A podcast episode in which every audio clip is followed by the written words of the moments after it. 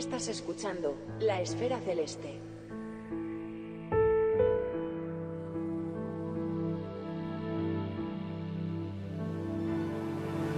The cosmos is all that is, or ever was, or ever will be. Our contemplations of the cosmos stir us. There's a tingling in the spine, a catch in the voice, a faint sensation as if a distant memory of falling from a great height. We know we are approaching the grandest of mysteries.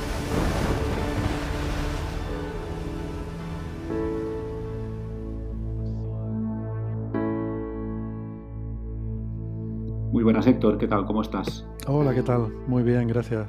Encantado de estar aquí. Gracias por invitarme.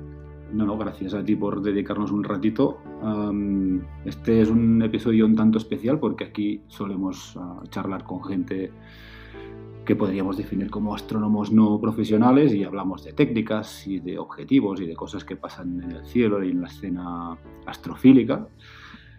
Pero en cambio hoy, uh, bueno, no sé, es que has hecho tú y supongo que un equipo habéis impulsado una cosa muy guay que creo que toca bastante de cerca bueno, los eh, recuerdos y los sentimientos y el origen de, esta astrofilia que tenemos mucho y que de hecho muchos invitados nos han comentado, que es la serie Cosmos. Con lo que, no sé, para empezar, me gustaría que me contaras, a ver si tú también, supongo que sí, ¿eh? porque si no, no te hubieras liado, pero ¿cómo recuerdas tú el, el impacto de Cosmos ¿no? en tu infancia, si es que fue en tu infancia? Eh, sí, sí, lo, lo, recuerdo con mucho cariño y además mmm, siempre digo, ¿no? En, en entrevistas que me hacen y demás, que para mí probablemente fue una influencia fundamental eh, en mi a ver, en mi eh, carrera profesional, pero también en, en mi vida. O sea, yo, yo, me considero una de tantas personas, porque luego cuando hablas por ahí con la gente ves que no eres un bicho raro, sino que realmente esta serie y este libro influyó profundamente a muchas personas, ¿no? Uh -huh. y, y, en mi caso, bueno, eh, ahora que he tenido que rebuscar un poco fechas y demás, eh, por lo que entiendo, la serie se emitió en España en 1982. Eh, y yo por aquella época debía tener 10 añitos cuando, cuando la vi y bueno, todavía tengo recuerdos, ¿no? Tengo recuerdos de estar en el salón de mi casa viendo Cosmos eh, y me sorprende, la verdad, yo, yo en, mi, en mi memoria, yo pensaba que yo era mayor, eh, porque yo, yo, tengo una niña de 10 años y no me puedo imaginar que yo con 10 años estuviera eh, tan eh, flipado con esa serie. Sí, sí. recuerdo cosas como, por ejemplo, que me llamaba mucho la atención la palabra colisión. Era una palabra que yo no conocía y que Sagan la usaba mucho, ¿no? Eh, Sagan y, bueno, el doblaje español de José María del Río, con, con esa voz tan maravillosa que, que tiene y que es la, la, voz que todos conservamos en el recuerdo, ¿no? De, de, aquella época, pues, no sé, anécdotas así un poco, un poco curiosas, ¿no? Que recuerdo que era pequeño y que me quedaba yo anonadado delante de la tele.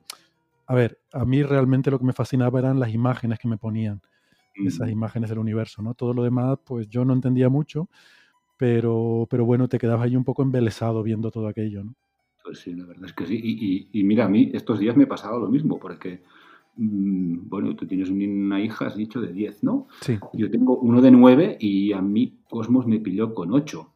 Y, y es que no, tampoco me cuadra, porque no sé si es el Fortnite o qué es, pero hoy día, no sé, no sé, no sé, curioso, ¿no? Uh -huh. Bueno, en todo caso, hay muchísima gente que coincide. En, es, es, muy fuerte, ¿eh? porque una serie de divulgación, vale que tuvo un presupuesto de superproducción, ¿no? Porque creo que se gastaron como 6 o 8 millones de dólares de la época, pero impactó a muchísima gente. Hay toda una generación impactada, ¿no? Colisionada casi por Cosmos. Pero bueno, mmm, más allá de esto y, y, y más allá de, de, bueno, de estos recuerdos y del de, reconocimiento ¿no? de que, que, en cierta manera nos cambia un poco la manera de ver las cosas, um, tú has montado o habéis montado en, en, el Museo de la Ciencia de Tenerife, ahora lo, lo, contaremos, una exposición para rememorar los 40 años de Cosmos, um, pero esto cómo nace? Es, es, un poco una aventura que, que no sé, ¿cómo se fragua todo esto? Bueno, pues esto viene, esto empieza ya en enero o febrero, antes de, antes de la pandemia, cuando todavía coronavirus no era una palabra conocida en nuestro, en, en nuestro acervo cultural. Y eh, pues sí que, claro, eh, yo era consciente de que este año teníamos este aniversario y entre las actividades que quería hacer en el museo, pues mm, quería hacer algo para conmemorar el aniversario de Cosmos, ¿no? Y bueno, mi idea originariamente era pues una charla de, alguien de, por aquí, eh, pues incluso llegué a contactar con, con, algún amigo, ¿no? Aquí de Canarias, un conocido divulgador, bueno, igual lo puedo nombrar, a, a Víctor Ruiz, que, que se, bueno, yo le, había escuchado dar alguna charla sobre la vida y obra de Carl Sagan eh, y bueno, pues llegué a preguntarle, a plantearle la posibilidad de si podría venir al museo y dar una charla sobre Sagan, sobre Cosmos y tal. y, ese fue un poco el punto de partida, ¿no? Pero luego la bola de nieve fue creciendo, según lo fui comentando con, con el equipo aquí en el museo y, y en, en, la organización Museos de Tenerife. Eh, nos fuimos volviendo más ambiciosos y sobre todo hubo un, un punto, eh, un punto de inflexión en el proyecto este, que fue el, el, hablar con un amigo común, con, eh, con John Lomberg. no sé, seguramente a los más cosmófilos el, el, nombre John Lomberg les sonará porque lo verán asociado en los pies de página de los libros. Muchas de las ilustraciones ponía em, crédito John Lomberg, ¿no? Y mm, John Lomber fue el director artístico de Cosmos y, luego yo descubrí que además, eh, es, bueno, eso fue solo una de las cosas que hizo, ¿no? Realmente fue un colaborador muy estrecho de Sagan durante toda su carrera profesional. Em, pero bueno, a través de un amigo común pues pude entrar en contacto con él. Eh, empezamos a hablar además sobre otros temas que si quieres podemos comentar luego. Y a raíz de eso, pues yo le comenté que, bueno, por supuesto, lo primero que le dije es que lo admiraba profundamente porque yo había sido uno de, los niños de Cosmos. Em, y él, John es una persona entrañable, debo decir, em, que, bueno, pues es ya un señor mayor, ¿no? De, cerca de 80 años, no recuerdo exactamente su edad, pero que, que, se mantiene muy activo, que, sigue trabajando, que sigue creando. Em, y, y, que tiene muchas ideas que le bullen en la cabeza y muchos proyectos, ¿no? Em, entonces, bueno, estábamos hablando de otras cosas, de, otras ideas, de cosas que a él le interesaba eh, que quizás podríamos em, colaborar ¿no? en el museo. Y, entonces yo le comenté que teníamos esta idea de hacer algún tipo de homenaje a, los 40 años de Cosmos y, y, él sugirió pues, que podía mandar algunas obras, algunas cosas originales que él tenía que se habían usado y dije, pero ¿cómo? Pues claro. y a partir de ahí empezamos a hablar y bueno, al final pues acabamos, eh, la, bola de nieve fue creciendo y acabó mandando muchísimas, muchísimas cosas que de hecho eh, te puedo decir que ni siquiera lo vamos a exponer todo porque eh, además él decía, bueno, y te voy a mandar esto otro también, y, aquí que tengo una fotografía con no sé quién haciendo no sé qué cosa, bueno, mandó muchísimas cosas, ¿no? Em, entonces, bueno, lo que estamos planeando es una serie de actividades que se articulan sobre todo en torno a por una parte, una exposición artística centrada en, John Lomberg y en sus vivencias como eh, amigo personal de Carl Sagan y, quien le acompañó en otros proyectos, porque vamos un poco más allá de Cosmos, hablamos de Contact, hablamos de el disco de oro de las Voyager, eh, de, en fin, de otros, otra serie de proyectos que, compartieron. Eh, y, luego, por otra parte, un, ciclo de conferencias que van a acompañar también estas actividades y empezando por la conferencia inaugural, que la dará como, como tiene que ser eh, pues John Lomberg, en la que en vez de ser una conferencia al uso, pues vamos a hacer una entrevista, yo le iré preguntando cosas, le preguntaré, por ejemplo, por la historia de cómo conoció a Carl Sagan, que es una historia interesante que me contó, y, una serie de, de, cuestiones, y bueno, pues a, ver a dónde nos lleva la conversación, ¿no? eso será, si quieres, aprovecho y menciono las fechas por si alguien, eh, no, sé si, no sé si dará tiempo, pero la, inauguración de la exposición será el día 4 de diciembre y el día 5 tendremos la conferencia que se va a retransmitir por internet eh, en streaming en YouTube desde el canal de Museos de Tenerife. Pues estará en, eh, en, la versión original en inglés y con traducción simultánea. Serán dos streamings separados, eh, uno en versión original y otro con traducción simultánea al español. para que bueno, nadie tenga problema en, en poder seguir esta conversación que, que la verdad que confieso que a mí me tiene muy ilusionado y, un poco nervioso también. Y luego, bueno, luego vamos a tener otra serie de, conferencias eh, que no sé si desvelar, no sé, ¿las desvelo? Mm, bueno, eso tú mandas, ¿no? Yo creo que podemos hacer hype, lo que no podemos hacer son spoilers, ¿no? No, spoilers no. Bueno, venga, voy a hacer algo de hype. Más o menos, venga, algo así. Pues mira, luego tenemos otra conferencia prevista que la dará eh, Carolina Jiménez, que es una divulgadora de temas de cine, ¿no? Seguro que mucha gente la conoce y mm, ella trabaja en efectos especiales. Se da la circunstancia de que ella es muy fan de Cosmos, que de hecho tiene tatuado sobre su piel ¿Qué dices? Tiene tatuada la cara de Carl Sagan y el. Y el. Eh, bueno, y otros, ¿no? Ah, también Asimov y, y, otra gente chula de la época. Y también el diseño del disco de oro de las Voyager también lo tiene oh tatuado. para darnos una idea. Y resulta que además tuvo la suerte, para alguien tan friki, de que pudo, tuvo la ocasión de trabajar haciendo los efectos especiales de la nueva Cosmos, ¿no? La, la última temporada, eh, Possible Worlds, de, con Neil deGrasse Tyson. Eh, ella trabajó en eh, creo que de hecho fue la, un poco la, coordinadora de su estudio eh, del tema de los efectos especiales, de, la involucración de su estudio en esos efectos que se hicieron. ¿no?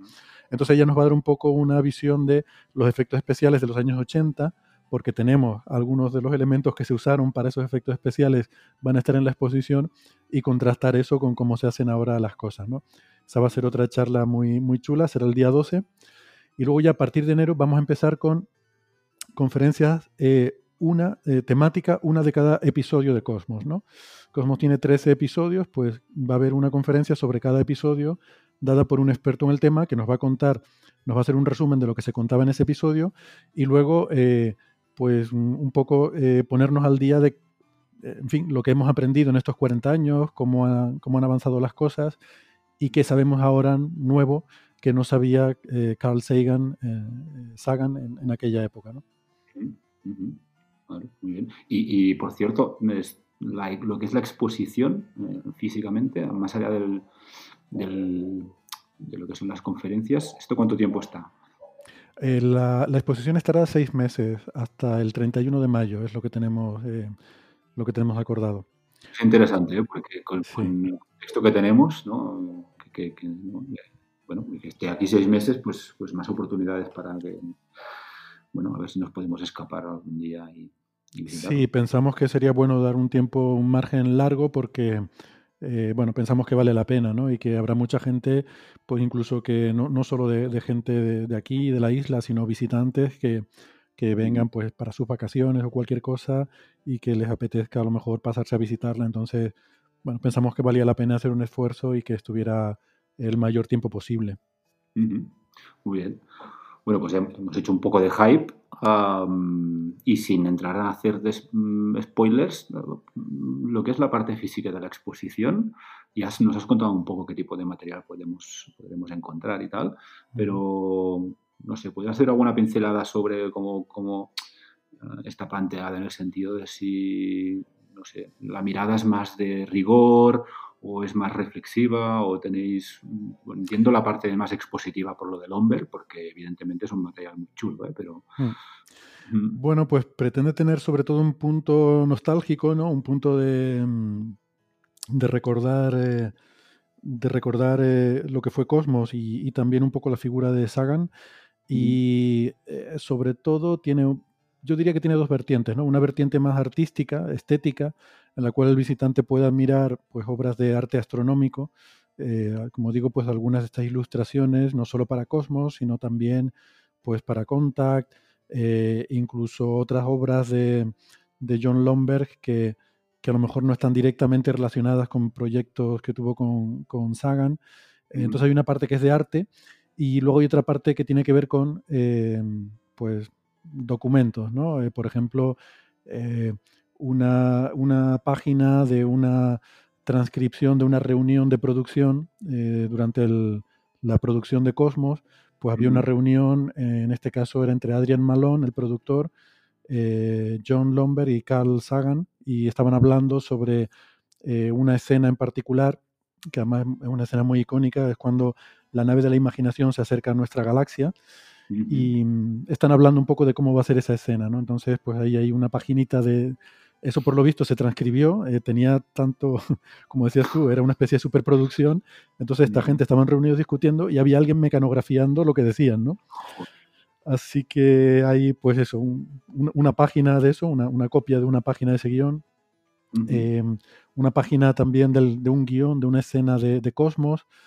Em, y luego hay también em, documentos que tienen que ver, por ejemplo, eh, con, el, con la, cobertura que hizo John Lomberg del aterrizaje en Marte de las Viking, porque él también era periodista científico y acompañó a Carl Sagan, como digo, pues eh, tuvieron una relación muy estrecha.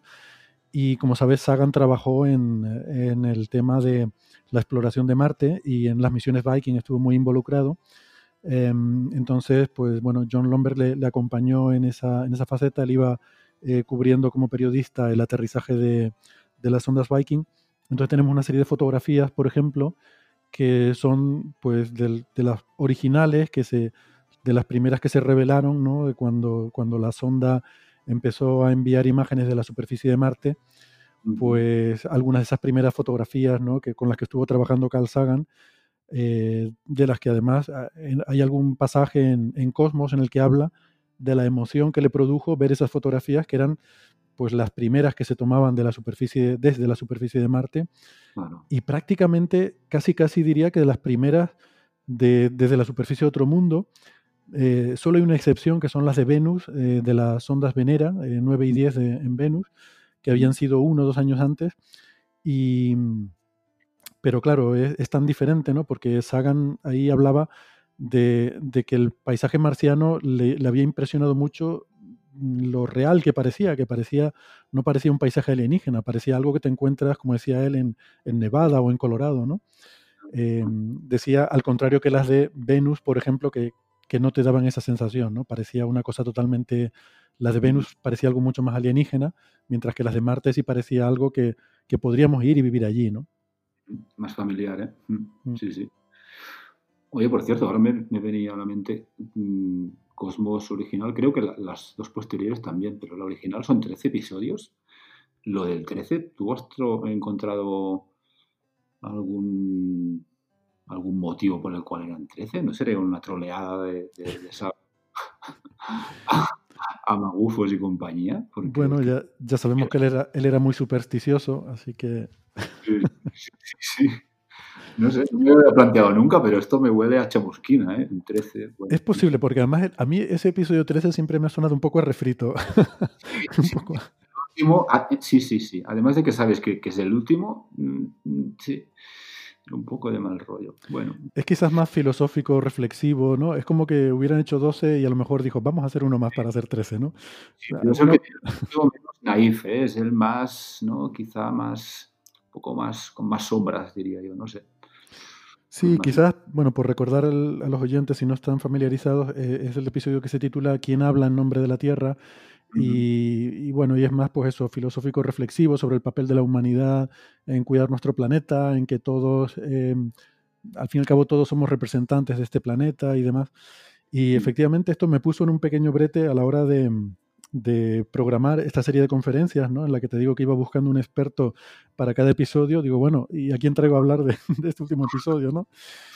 Y, y, al final se me ocurrió que, mm, puesto que ese episodio plantea eso, quién habla en nombre de la Tierra, y al final, después de mucho devaneo, lo que llegas a la conclusión de que todos hablamos en nombre de la Tierra, pues se me ocurrió que para esa conferencia no voy a traer a nadie, sino que lo que vamos a hacer es un coloquio con el público, eh, en, el, sentido de que vamos a debatir eh, todo lo que se ha hablado en las conferencias anteriores y que todos hablemos, ¿no?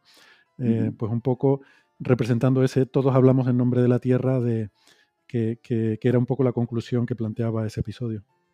Está bien el ejercicio, sí, sí.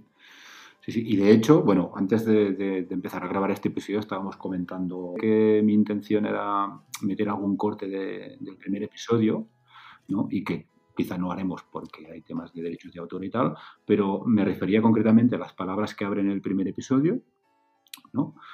y, y, un poco el, como lo diría, ¿no? Es la sensación que te queda es que son palabras, hay dos minutos de una intro que hace Sagan y no hay ni una sola palabra que caduque y hay muchas que van justamente en esa línea, del hecho de ya en el año 80 veía clarísimo que tenemos una responsabilidad y que al final tenemos que hablar en nombre de la Tierra porque es que si no vamos mal, ¿no? Había una cierta postura, no diría pesimista, pero era muy, muy crítico con algunas cosas, ¿saben? En ese sentido. ¿no? Mm.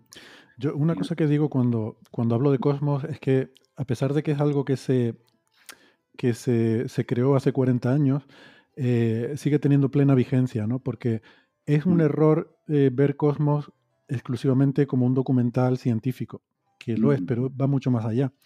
Em, Cosmos yo creo que envía un poco la, la idea de lo que era Sagan, que era eh, un hombre muy polifacético, que le interesaban muchas cosas, que iban desde el arte hasta la filosofía y la música, y todo eso queda reflejado en Cosmos. Cosmos habla del ser humano eh, de una forma muy profunda.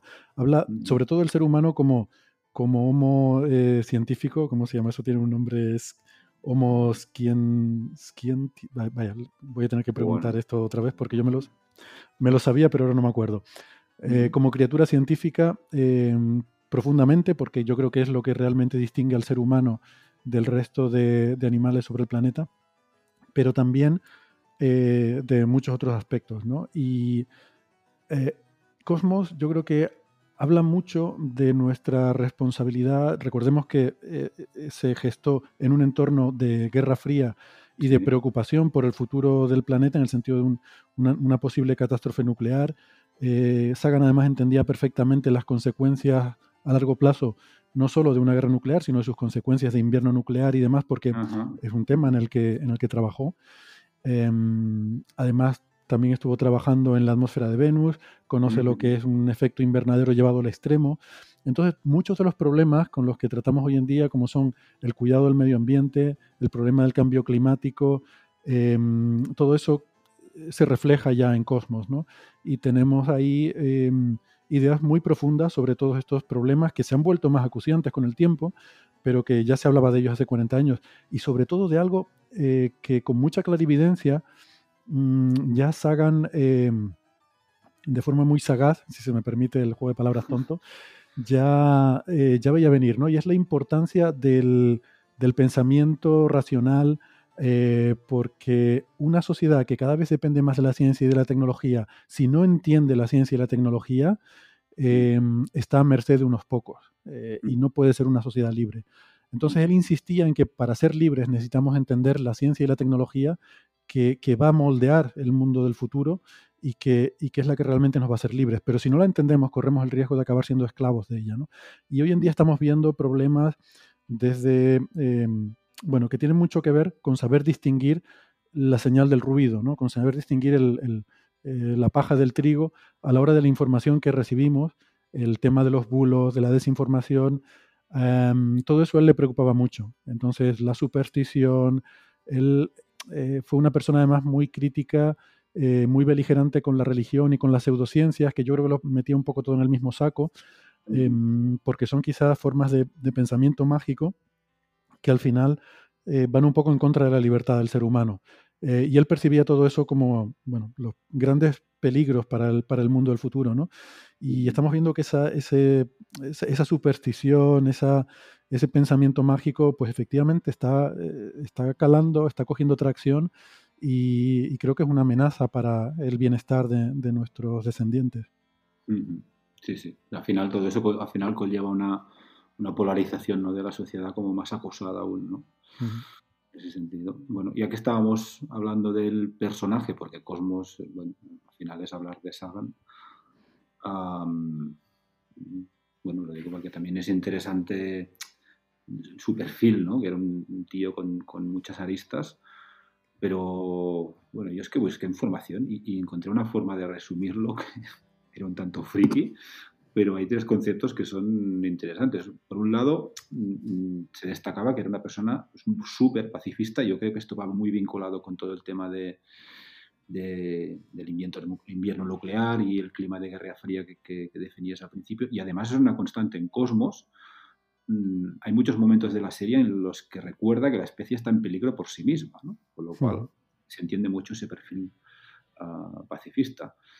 Además, y esto depende del contexto, a lo mejor es, se puede malinterpretar como una cosa muy naif, que era un firme defensor ¿no? de la posibilidad de que haya vida más allá del planeta Tierra. ¿no? Eso se, la, se, lo hemos oído comentar muchas veces. Y era un defensor también del consumo de la marihuana. Hmm. Conceptos juntos, mm, bueno, pueden malinterpretarse. ¿no? no sé si están relacionados, ¿no? Los tres. Yo sé, seguro que sí. Vamos, no sé hasta qué punto y tampoco sabría establecer la relación directa, pero mm, claro, de base, no sé si tú que te mueves en el mundo científico, que a veces... Ah, pensé que iba a decir de la marihuana, por un momento me... No, sé. no lo sé, no lo sé. No, no, lo digo porque ah, muchas veces trasciende del científico y eso va muy relacionado con lo que comentabas antes, ¿no? de que o la gente se empodera de ese racionamiento científico, al final somos meros espectadores, pero muchas veces la imagen del científico como está como desprovista de cosas que, que, Mm. que- que no, son para nada de, de la persona abyecta solo con lo que hace y en este caso Sagan bueno, tenía unas aristas como muy marcadas en este sentido. ¿no? Sí, hay, hay un poco de todo, ¿no? Con el perfil del científico. El caso de Sagan, yo creo que, vamos, creo que es un, un intelectual en toda, en toda la medida de la palabra, que era un intelectual en toda la medida de la palabra, ¿no? Y eso involucraba ser un científico, pues yo creo que un intelectual debe ser un científico. eh, no, no me refiero científico profesional, sino en su forma de pensar y de entender y de concebir el mundo, ¿no? Eh, pero muchas cosas más también. Em, si quieres de esos tres aspectos, que creo que los tres son muy interesantes, déjame empezar por el último, el, el tema del eh, eh, Sagan como consumidor de, de marihuana. Por lo que yo entiendo, yo tampoco soy un experto en la vida personal o, o en, o en el perfil personal de. Sagan, ¿no? No soy un, un saganólogo, pero por lo que yo entiendo, em, esto es algo que tenemos por referencias indirectas. em, en el sentido de que, que yo sepa, no hay constancia de él mismo em, pues eh, afirmando que usaba ningún tipo de, de- de drogas o de otras sustancias estimulantes o de que defendiera su uso.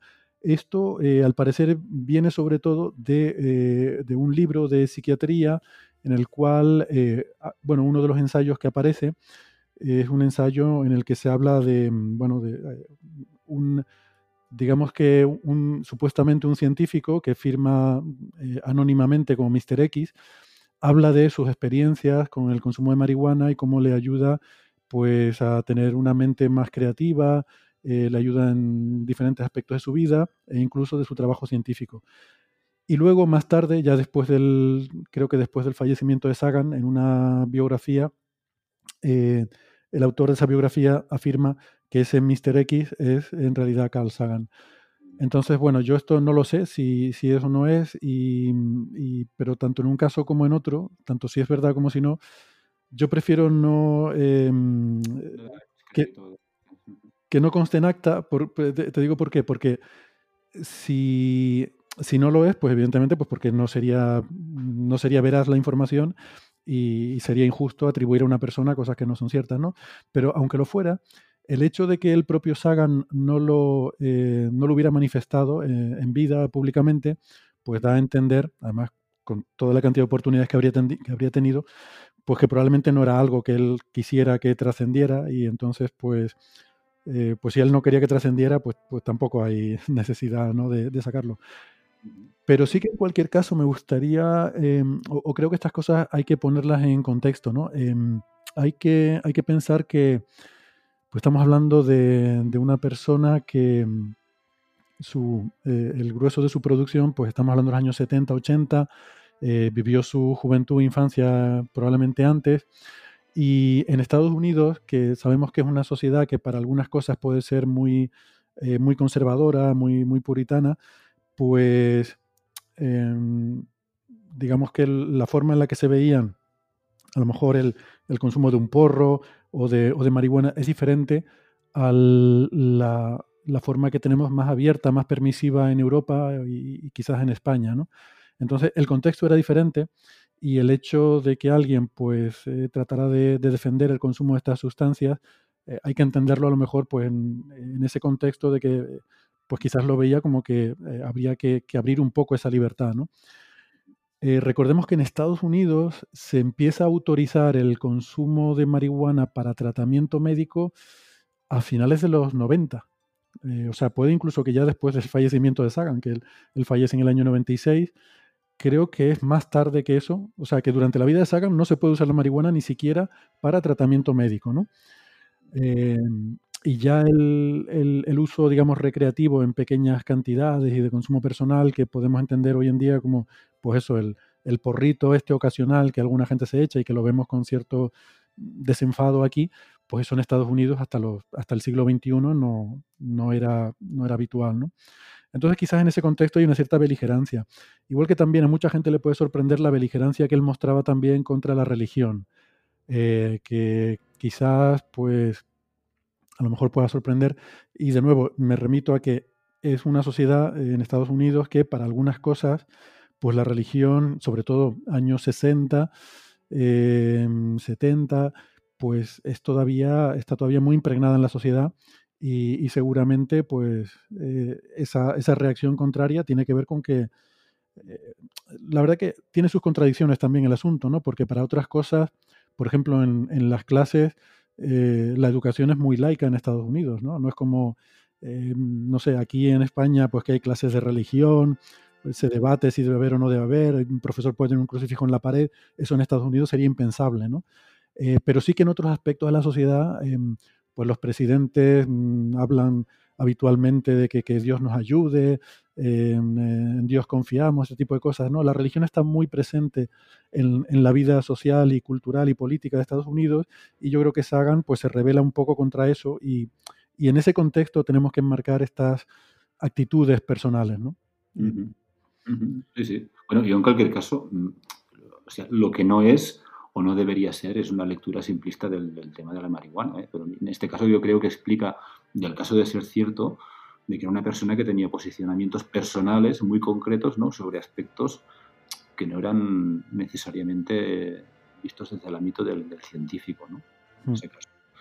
Pero bueno, en cualquier caso es una combinación potente, ¿no? Era un tío con, eso, con muchas aristas. Mm. Me gustaría volver al, tema que comentabas del mensaje pacifista, que de hecho es una de las cosas que mostramos en la, en exposición. Eh, yo no lo sabía, me enteré a raíz de conversaciones con John Lomberg. Eh, Cosmos iba a tener una secuela que eh, no iba a ser exactamente la misma temática, de hecho iba a ser otra temática diferente. se llamaba Nucleus, e iba a ser una, algo parecido en el sentido, en el formato, la serie documental, eh, gran producción, etcétera, eh, pero iba a estar sobre todo centrada en el tema de la energía atómica y, mm, y, de, y de, la posibilidad de la guerra nuclear. Em, e iba a ser una serie con un mensaje mm, muy cargada políticamente, ¿no? con un mensaje pacifista, un mensaje antimilitarista. Em, y bueno, el tema estaba bastante avanzado. Hay tenemos en la exposición algunas un par de ilustraciones de, conceptos de, ilustraciones para la serie y mm, ya la cadena ABC pues había comprado los derechos para una distribución de masas, pero el, proyecto suscitó tensiones políticas, estamos en los tiempos de la administración de Ronald Reagan y, Sagan había tenido eh, encuentros, desencuentros, mejor dicho, importantes con esta administración. Eh, no era precisamente una, figura que, que, les agradara. por, pues, bueno, eh, recordemos que estábamos en los tiempos del proyecto de la Guerra de las Galaxias, al cual Sagan se oponía. Él tenía colaboraciones al otro lado del telón de acero con los científicos soviéticos, eh, algo que también queda puesto en manifiesto en, en Cosmos, em, algo que no, no, le gustaba, ¿no? disgustaba profundamente a Reagan.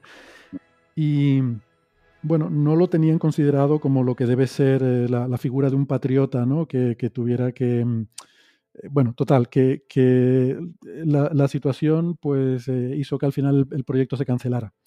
Y, y, bueno, nos quedamos sin la secuela de Cosmos, ¿no? Pero es una pena y creo que es una, anécdota interesante a mencionar en este contexto ¿no? de, ese, de ese pacifismo de Sagan, que, no era un pacifismo gratuito, era un pacifismo que le costó enemistades importantes en la esfera política, eh, incluso en la propia Casa Blanca y en su propia trayectoria profesional. Sí, sí. Y ya que hablamos de trayectoria profesional, te comentaba también que a nivel científico, ¿no? como investigador, a lo mejor es porque la figura del, del activista, del comunicador, del divulgador es tan enorme que, supongo que bueno, no, deja que trasciendan otras cosas, pero en el ámbito puramente investigador y científico, aparte de trabajar para varias universidades, alguna de ellas muy, reputada, hizo cosas como investigador. ¿no? Antes hablabas de, la atmósfera de Venus y creo que la de Júpiter también, lo cual establece un link, curiosamente, con una noticia que era de actualidad ¿no? hace pocos días y que la tratabais en, en el podcast, que era todo el tema de la fosfina o fosfano o, como se llame. ¿no? A nivel investigador, ¿qué, ¿qué, cosas te vienen a la cabeza que han trascendido? Pues, pues muchas, efectivamente. Em, eh, Sagan eh, o, Sagan, eh, yo suelo decir Sagan porque es como en español se nos ha quedado esa, esa pronunciación, ¿no? Pero en él, cuando él dice su nombre, él dice que se llama Carl Sagan, ¿no? Esa es la, la pronunciación así inglesa, pero bueno, para entendernos, em, por supuesto, su, su, trayectoria científica es, es brillante, él es uno de los científicos importantes y, conocidos en, el entorno del, sobre todo la exploración espacial, que, fue siempre su tema. Y es verdad que el gran público quizás mm, no conoce su, faceta investigadora, ¿no? Em, pero, por ejemplo, por dar una idea, él, bueno, él siempre tuvo un gran interés por la vida extraterrestre, ¿vale? Esto no es algo que le venga luego como comunicador o porque vea que es un tema que atrae la atención de los medios de comunicación. No, le viene desde el principio. Si tú ves su tesis doctoral, él hizo su, doctorado en la Universidad de Chicago. Eh, su tesis tiene, no sé si son cuatro o cinco capítulos em, y un título muy genérico de algo así como eh, la exploración planetaria y posibles no sé, no, me acuerdo bien, ¿no? Pero un título así como muy genérico sobre, sobre ciencias planetarias. Y los primeros tres capítulos creo que son sobre la Luna. Y luego ya los siguientes son sobre la posibilidad de existencia de, moléculas orgánicas en la Luna o en otros planetas, eh, donde empieza a plantear esas posibilidades. O sea que ya desde su tesis doctoral, él está pensando en eh, sustancias orgánicas, en moléculas de la vida, em, en, el universo. Eh, en el año 61, creo recordar que es, em, se produce dentro del contexto de, SETI, de la búsqueda de inteligencia extraterrestre, em, se produce una reunión que mucha gente considera el punto de partida de SETI, que es la que se llama de la Orden de los Delfines, en la cual estaban pues, algunos de los eh, intelectuales, de, los científicos más importantes del momento, eh, se reúnen para, debatir sobre la posibilidad de la vida en el universo. Uno de ellos es Frank Drake, que es el de la famosa ecuación de Drake. Em, esta reunión se hace en, Virginia Occidental, donde está el radiotelescopio de Green Bank, que era uno de los mayores del mundo. Y Frank Drake es uno de los organizadores y ahí presenta la, famosa ecuación de Drake. ¿no? Pues en esa reunión, por ejemplo, hay gente que, que bueno, eh, es que no recuerdo ahora, se me ha ido el nombre. Eh, yo me tengo que apuntar a estas cosas porque si no se me olvidan. Pero eh, una de las personas que estaba en esa reunión, durante la reunión, recibe una llamada del Comité Nobel para decirle que le han dado el Premio Nobel de Química, ¿no? Para darnos una idea de, del nivel que había allí. ¿Perdona? No digo que nivelazo, sí, sí. Sí, sí, sí, nivelazo. Bueno, pues en esa reunión está Carl Sagan, que si eso es en el año 61, ahora mismo estoy abriendo aquí la Wikipedia, él nació en el año 34, o sea que en el año 61 tenía 27 años, que debía, pues bueno, debía ser un joven postdoc, eh, habría terminado su doctorado hace unos pocos años, ¿no? Y, ya están en esa reunión, que es una reunión por invitación, no es un congreso al que uno se apunta, ¿no? sino que es un sitio en el que eh, esta gente empieza a organizar una reunión y empiezan a preguntarse a quién podemos llamar y demás y una de las personas a la, eh, en las que piensan es en Sagan. Entonces, esto da una idea que ya desde joven era eh, una, digamos, una estrella, como se dice, una joven promesa ¿no? en el mundo científico. Eh, bueno, cuando, otra anécdota también por dar una idea, cuando Kubrick y Arthur C. Clarke están trabajando en el proyecto de 2001, que debía ser finales de los 60, porque la, eh, la publicación de 2001 es en el 69, pues quizás un año o dos años antes, eh, van a hablar con Sagan para pedirle asesoramiento.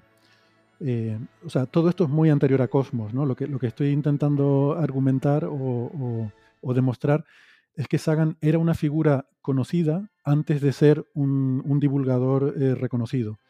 Antes de ser un, antes de Cosmos, Carl Sagan era una persona importante en el ámbito científico. Eh, Kubrick y, Clark van a preguntarle por, entre otras cosas, eh, una de las cosas que quieren saber es cómo podrían representar a los extraterrestres en 2001. o sea que toda esta asociación con vida extraterrestre y demás estaba ya presente en su carrera. en el año 69, y ahora voy por fin a tu pregunta después de tanto lío, se publica un artículo en Nature de, Carl Sagan con eh, su colega eh, Harold Morowitz, en el que eh, por primera vez plantean la posible existencia de micro, microbiología en Venus, pero por encima de las nubes.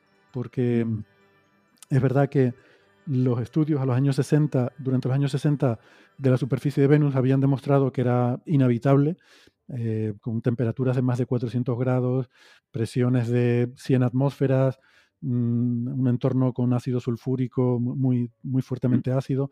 Eh, la superficie de Venus era inhabitable, pero Sagan y Morowitz se dieron cuenta de que a 50 kilómetros de altura, por encima de las nubes, la temperatura era pues 30 grados, una atmósfera de presión, em, o sea que condiciones realmente muy em, factibles para la vida. Es, cierto que, bueno, un entorno ácido, pero, pero bueno, eh, no parece algo imposible a lo cual la vida se puede adaptar. Y ellos en ese artículo, además, nada menos que en, la revista Nature, pues desarrollan un poco las posibilidades eh, astrobiológicas de, esos posibles microorganismos que pudieran surgir ahí. Luego esa idea pues ha quedado un poco en el olvido. Y justamente ahora pues estamos con este debate sobre la posible detección de, de fosfano o fosfina en la atmósfera de Venus, justamente por encima de las nubes, es un tema que está ahora mismo, eh, hay cierta controversia, hay algunos investigadores que dicen que sí hay, otros dicen que no hay, y hay que aclarar que, bueno, aunque haya, tampoco eso implica necesariamente que hay vida, o sea, todo esto todavía es parte del debate científico actual, ya veremos cómo se resuelve, pero, eh, bueno, es curioso, ¿no? Que mm, justo eh, ahora que estamos hablando tanto otra vez de Sagan y de Cosmos, pues nos tenemos que retrotraer a ese artículo suyo del año 69 en el que ya planteaba esta posibilidad. ¿no?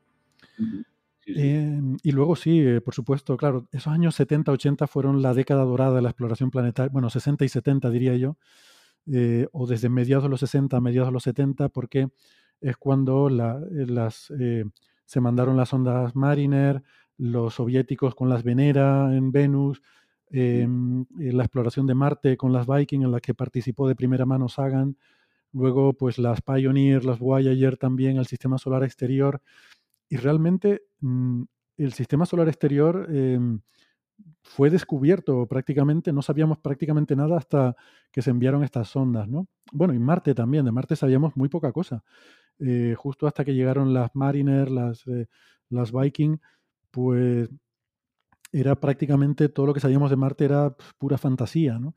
Eh, todavía a finales del siglo XIX, principios del siglo XX, se hablaba de la guerra de los mundos, de, los canales de Marte, de si podía haber, si podía haber civilizaciones en Marte actuales o, extintas. Y no es realmente hasta que llegan eh, primero las Mariner y luego las Viking ya se posan y, y tenemos ya información directa de la superficie del planeta, pues no nos enteramos de realmente lo que hay ahí. Mm. Y, Sagan participó en todo eso. Eh, cuando mencioné estas fotografías que tenemos en la exposición, eh, olvidé mencionar que están firmadas por los, em, los investigadores que trabajaron con ellas. Mm. Eh, entre ellos está la firma de Carl Sagan. ¿no? Hay, una foto muy bonita que te cuento como anécdota, que por un, la foto en sí es del primer atardecer que vemos en otro planeta, una fotografía de la Viking 1, y por detrás está firmada por varios científicos, y entre ellos Carl Sagan. ¿no? Entonces, claro, teníamos que decidir cómo poner la foto, si que se viera la foto de ese atardecer marciano o por el otro lado que se vieran las firmas. Y fue una decisión difícil, la verdad. y luego, como dices bien, trabajó también efectivamente en... De hecho, una anécdota es que durante la producción de Cosmos, durante el rodaje de, las secuencias para Cosmos, se produjo el encuentro de la, de la Voyager 2 eh, con Júpiter.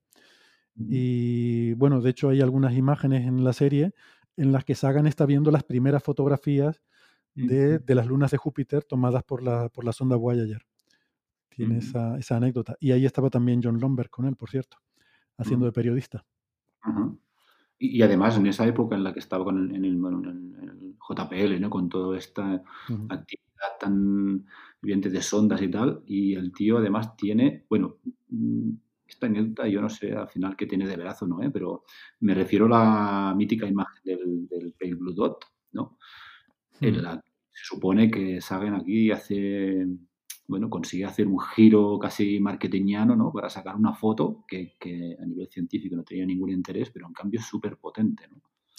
Exactamente, sí. Eh, yo, bueno, sí, la historia que conozco es que efectivamente es, em, es él el que, de hecho, si no recuerdo mal, creo que la idea venía originariamente, eh, no estoy seguro, creo que de, de, una de las jóvenes científicas de la misión, que, que es Caroline Porco, que ahora es una, una investigadora famosa que dirige misiones como la, eh, la en la sonda Cassini pero bueno, no sé, misiones o, instrumentos. Mm, y, fue rechazada la propuesta y entonces fue, fue Sagan haciendo valer su, mm, su autoridad, eh, porque claro, ya, ya era una figura de autoridad, pues el que dijo, no, no, esto hay que hacerlo y, gracias a que se puso testarudo con eso y, y, le insistió a la gente que había que insistirle, se, se terminó haciendo esa foto. Evidentemente, él, él eh, digamos que abanderó ese, esa idea porque lo consideraba importante, ¿no? Porque además esto conecta bastante bien con esa, mm, em, lo que hablamos antes, ¿no? De su personalidad, de su visión, de, mm, de, la forma que tenía él de entender el mundo y que se proyecta muy bien en Cosmos em, y que quizás pues otros científicos a lo mejor no comparten, ¿no? Y que no, que veían que no veían qué valor podía tener el sacar una imagen que científicamente iba a tener escasa repercusión, eh, pero que Sagan se dio cuenta que socialmente era algo importante, que la humanidad necesitaba tener esa imagen en la que se viera ese pequeño punto azul frágil, delicado de nuestro planeta. Así que, bueno, pues lo hicieron, la imagen salió un, medio churro, pero él sí, porque además, bueno, se veía ahí algo de luz difusa y demás. Pero casi mejor, ¿no? Pero casi mejor, casi mejor, porque efectivamente eso contribuye más al, a darle, eh, a, enmarcar la potencia de ese mensaje que él transmite en el famoso discurso del, pálido punto azul. Sí, sí, sí. Sí, sí. Mm, la verdad es que es una imagen muy potente y, eso a lo mejor nos sirve casi ya como resumen ¿no? de, la, de la personalidad, ¿no? que incluso en un momento en el que tienes muchísima autoridad y, bueno, persona muy respetada y, le da importancia al mensaje, ¿no? que hmm. es, un poco su actitud durante su carrera. Pues muy bien, Héctor, muy chulo todo. Mm, recordemos un poco fechas de, la exposición, porque yo la verdad, cuando me enteré, y no sé cómo me he enterado, porque es que no he encontrado información, lo has tenido un poco... Uh, sí, es verdad, ¿eh? Ah, pero cuando me enteré que estarán seis meses, dijo, ostras, bueno, vale, porque claro, Sí, sí, no, no, hemos hecho, empezaremos ahora con los anuncios, ¿no? Tenemos convocado una rueda de prensa para el día de la inauguración y será cuando se haga el anuncio así un poco oficial. Em, es verdad que, sí, yo, yo, lo admito, que no hemos hecho demasiado ruido, em, pero espero que empecemos a hacerlo a partir de ahora, ¿no? Y mm, pues sí, la fecha, ya te digo, el día 4 de diciembre es la exposición, va a estar durante seis meses, en principio hasta el 31 de mayo digo en principio porque yo tampoco descarto que la intentemos extender un poco más por el tema de la pandemia y demás, que sería una pena que, que, mm, digamos que perdiera visitantes por el hecho de que la gente no pueda desplazarse o no, no pueda visitarla. Así que, bueno, iremos viendo qué posibilidades hay. Pero en principio lo que sí tenemos confirmado es hasta, el 31 de mayo seguro. Eh, o sea que, que, hay tiempo para tranquilamente para, para venir, ¿no? Eh, y luego el ciclo de conferencias eh, empieza la primera, que es la inaugural de John Lomber, el día 5, el, 5 de diciembre, sábado. Será a las 8 eh, tiempo universal, que son las 9 horario peninsular español de la, de la noche. Y eso se va a retransmitir en internet, va a quedar grabado en internet, o sea que no se preocupe nadie que todas las, tanto esta como todas las demás conferencias se van a grabar y se van a eh, se van a publicar, ¿no? Van a estar en YouTube, así que se podrán disfrutar en, cualquier momento. Em, y, nada, ya eso. Luego la semana siguiente, el día 12, será la de Carolina Jiménez sobre efectos especiales.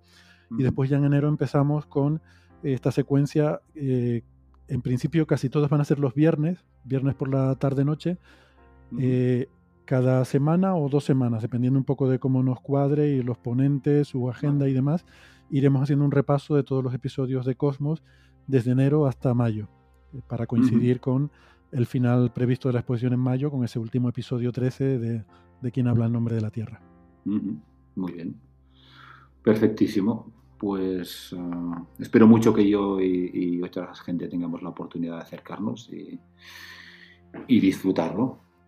Y mientras tanto, pues seguiremos las, las conferencias y, nada, muchas gracias por pasarte, muchas gracias por tener la loca idea de montar la exposición. Yo creo que sí, sí, se, tiene que, se te tiene que agradecer porque es chulo y lo dicho, muchísimas gracias por pasarte, Héctor, un placer. Mm, gracias. Y por cierto, yo no, eh, me estoy dando cuenta ahora que no sé si llegué a comentar cuando dijiste esto de la loca idea. Realmente, bueno, la loca idea vino eh, gracias, como digo, a que, a que eh, a través de un amigo común, pues pude contactar con John Lomberg y yo no sé si llegué a decir que este amigo común es, alguien también muy conocido entre los círculos cientófilos y, las redes de la divulgación científica porque es eh, Jorge Pla García, este Ah, pues no, no lo habías comentado. En astrobiología y, en el tema de Marte, ¿no? Entonces, mm, bueno, no sé por qué me pasó también en Coffee Sí, metano, ¿eh? Jorge Bla García, en metano, Marte, sí, sí, sí, sí, Correcto. En el, eh, cuando quise hablar en Coffee Break de este tema y darle las gracias a Jorge, me olvidé y se ve que hoy estaba pensando, creo que me volví a olvidar de él. No sé, no sé qué tengo de Jorge.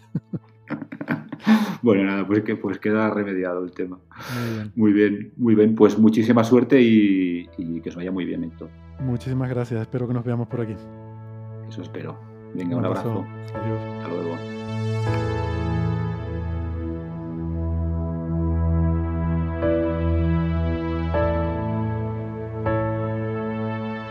Podéis escuchar la esfera celeste en todas las plataformas de podcasting. Encontraréis más información sobre todos los episodios y sus invitados en laesferaceleste.com. Muchas gracias por acompañarnos y hasta el próximo viaje.